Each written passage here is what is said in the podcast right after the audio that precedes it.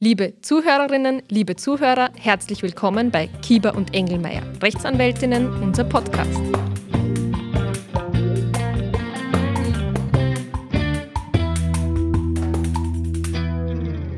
Ein herzliches Willkommen auch von mir.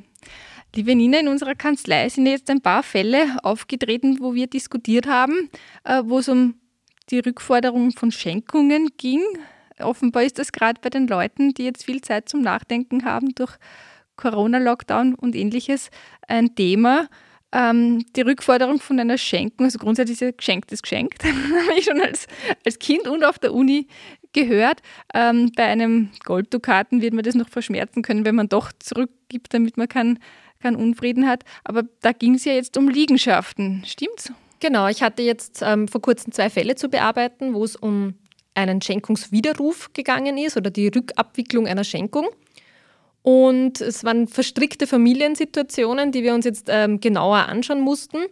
In äh, einem Fall hat äh, ein Opa seiner Enkeltochter eine Liegenschaft geschenkt und in einem anderen Fall war es sogar, äh, hat die Beziehung Eltern-Kind betroffen, wo die, eine Liegenschaft äh, zurückgefordert wurde. Und das ist wirklich interessant. Natürlich bei Liegenschaften geht es um viel Geld. Da sitzen oft die, die jetzigen Eigentümer da und sagen, ich habe schon viel investiert, ich, muss ich das zurückgeben, wie schaut das aus? Und ähm, wir haben uns das dann genau angeschaut und ich habe das mit den Mandanten besprochen. Also ein Schenkungswiderruf ist grundsätzlich nur möglich, wenn ein grober Undank vorliegt. Und damit eben so ein grober Undank rechtlich zu einem Schenkungswiderruf führt, muss ein Straftatbestand verwirklicht sein. Ganz interessant ist, es muss dazu noch keine strafrechtliche Verurteilung gegeben haben. Es muss auch kein Strafverfahren anhängig sein, sondern dann dürfen unsere Zivilrechtler, äh, also Zivilrichter, sich mit dem auseinandersetzen und müssen als Vorfrage prüfen, kam es hier zur Verwirklichung eines Straftatbestandes.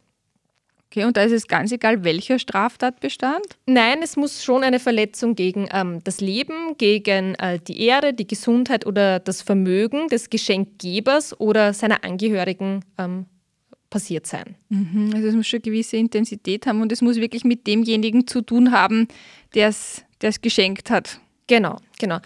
Ganz interessant ist, dass auch hier eine dreijährige Verjährungsfrist besteht. Also wenn die Straftat schon Jahre zurückliegt und ich habe dem sogar vielleicht verziehen, dann kann ich nicht irgendwann sagen, äh, eigentlich hätte ich jetzt die Liegenschaft gern wieder zurück, weil ich will es meinem anderen Enkelkind schenken. Also so ist es nicht. Es muss doch noch in, in naher Vergangenheit, sage ich mal, äh, liegen. Es darf nicht zu lange zurückliegen und es muss ein gravierender Verstoß ähm, vorliegen, wo ich wirklich sage, ich habe das Vertrauen in denjenigen verloren. Es liegt kein Rechtfertigungsgrund mehr vor, ähm, der diese Schenkung äh, rechtfertigt.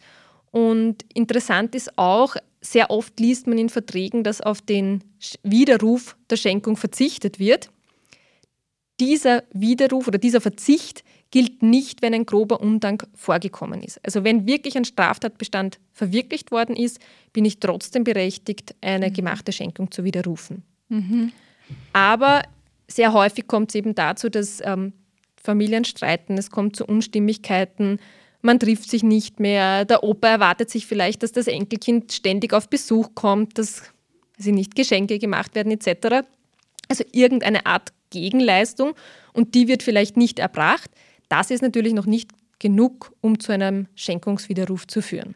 Aber könnt, wenn mir das jetzt zu so wichtig ist als Schenker, könnte ich das dann als Bedingung in den Vertrag reinschreiben und, und so irgendwie mich ein bisschen absichern? Weil wenn ich jetzt der Schenker bin und ich hätte halt eben gern, dass mich der Enkel dreimal die Woche besucht und nur dann gebe ich es ihm und dann macht das nimmer und das hat keine Konsequenzen, wäre es ja auch unfair. Aber das heißt, das müsste bei der Vertragserrichtung besprochen werden. Also ganz wichtig ist da wieder der Vorakt, nämlich der Vertragsabschluss.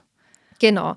Also wo das vor allem ganz wesentlich ist, ist im ähm, Eheleben. Also sehr oft kommt es ja doch vor, dass eine Frau vielleicht ihrem Mann äh, eine halbe Liegenschaft schenkt oder eine ganze oder auch umgekehrt der Mann der Frau. Und ähm, dann kommt es zur Auflösung der Ehe und dann sagt natürlich die Frau, das war die Liegenschaft, die ich von meinen Eltern geerbt habe oder erhalten habe, gib mir die Liegenschaft wieder zurück und dann fangen die Streitereien an. Also hier kommt es wirklich darauf an, war, ist diese Schenkung mit der Bedingung erfolgt, dass die Ehe eben ewig andauert, fortbesteht. Wenn das ganz klar war, dass diese Schenkung wieder aufzuheben ist für den Fall, dass die Ehe scheitert, dann kann ich auch berechtigt sein, ähm, diesen Schenkungsvertrag wieder aufzulösen. Mhm. Spannend ist natürlich dann auch, wenn ich jetzt dieser Beschenkte bin und ich muss dann doch zurückgeben, aus welchem Grund auch, auch immer. Könnte auch sein, dass der zum Beispiel gar nicht mehr fähig war, etwas zu schenken. Also solche Fälle habe ich schon erlebt in meiner Praxis, dass sich nachher herausgestellt hat, naja, der Opa hat eigentlich gar nicht mehr genau gewusst, was er macht. Und dann wird ja auch von den Gerichten oft angeregt, solche Verträge wieder aufzuheben. Äh, und man hat Sachen investiert oder Geld investiert und hat dann dazugebaut und, und ausgebaut. Das Geld bekommt man ja dann schon zurück, oder? Also das, ja, also ja, sagen wir mal so, ja. Ähm, aber man muss dann natürlich auch wieder genau auflisten, welche Investitionen habe ich getätigt, wie kann ich das nachweisen. Also das ist halt immer der Aufwand, den man, den man sich dann überlegen muss und doch womöglich ein Prozessrisiko eingeht, wenn vielleicht keine Rechtsschutzversicherung vorhanden ist, keine Rechnungen mehr da sind. Also das stellt uns dann oder mhm. vor allem unsere Mandanten dann sehr oft vor Probleme. Ja, also das Problem natürlich, dass, mit, dass es keine Unterlagen mehr gibt und keine Rechnungen. Äh, also da kann man wirklich nur den Tipp geben, bitte solche Sachen aufheben oder zumindest irgendwo einscannen, fotografieren. Als Datei kann man es ja irgendwo solche Ordner anlegen und das ist wenig Aufwand. Blöd ist, wenn man dann wirklich gar nichts mehr hat. Genau. Und, und auch in meinem Fall wird jetzt immer wieder thematisiert, na, ob nicht vielleicht abgesehen von dem Schenkungswiderruf überhaupt eben diese Irrtumsanfechtung auch möglich ist, weil äh, der Geschenkgeber sagt, naja, ich habe mir erwartet, dass mein Kind äh, investiert und die Liegenschaft auf Trab hält und eigentlich wohnt derjenige gar nicht dort und die Liegenschaft verfällt immer mehr und äh, deshalb bin ich in Irrtum geführt worden. Das ist natürlich ein, ein, sehr interessanter Ansatzpunkt, aber hier muss man aufpassen, es gibt äh, einen Geschäftsirrtum, es gibt einen Motivirrtum. Ein und ich brauche gewisse Voraussetzungen auch noch. Genau, dazu. und diese Voraussetzungen sind hier in den meisten Fällen eben wahrscheinlich nicht erfüllt. Und vor allem gibt es auch wieder eine Verjährungsfrist bei der Irrtumsanfechtung von drei Jahren. Ab Vertragsabschluss. Genau. genau. Ausnahme ist nur, es handelt sich um einen arglistigen Irrtum, dann würden 30 Jahre gelten. Aber ein arglistiger Irrtum äh, ja, wird, wird vor allem in solchen Fällen kaum zu beweisen sein weil das jetzt jemand von Anfang an vorhatte, ich nehme diese Liegenschaft ja. und lasse die dann verkommen. Ja, und das ist wieder die Frage, dann hätte man hier genauere Vereinbarungen treffen müssen. Was mhm. erwarten sich die Geschenkgeber, wie ist die Liegenschaft fortzuführen? Aber rein theoretisch hätte diese Person ja unter Umständen auch die Möglichkeit gehabt, diese Liegenschaft zu veräußern.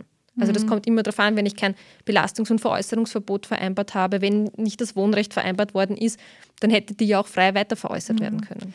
Ja, also wirklich hier der, wirklich nochmal der Aufruf, wenn Sie etwas herschenken, das ehrt Sie sehr, aber es ist in Ihrem Interesse darauf zu achten, dass alles, was Ihnen wichtig ist, was Ihre äh, Gründe sind, warum sie es hergeben, ihre Erwartungen, dass sie die auch wirklich deklarieren, auch dem Vertragsrichter, dem Anwalt sagen, damit man das in die Verträge einfließen lassen kann und sie hier wirklich geschützt sind. Genau, also Sie müssen wissen, die Auflösung einer Schenkung ist nur unter ganz strengen Voraussetzungen möglich. Das heißt, gut überlegen, ob man diese Schenkung tatsächlich machen will und an wen man sie machen will. Gut, in diesem Sinne, liebe Zuhörerinnen und Zuhörer, Schreiben Sie uns, wenn Sie Fragen haben, an podcast.ce-recht.at. Wir freuen uns, von Ihnen zu hören. Wiederhören. Wiederhören.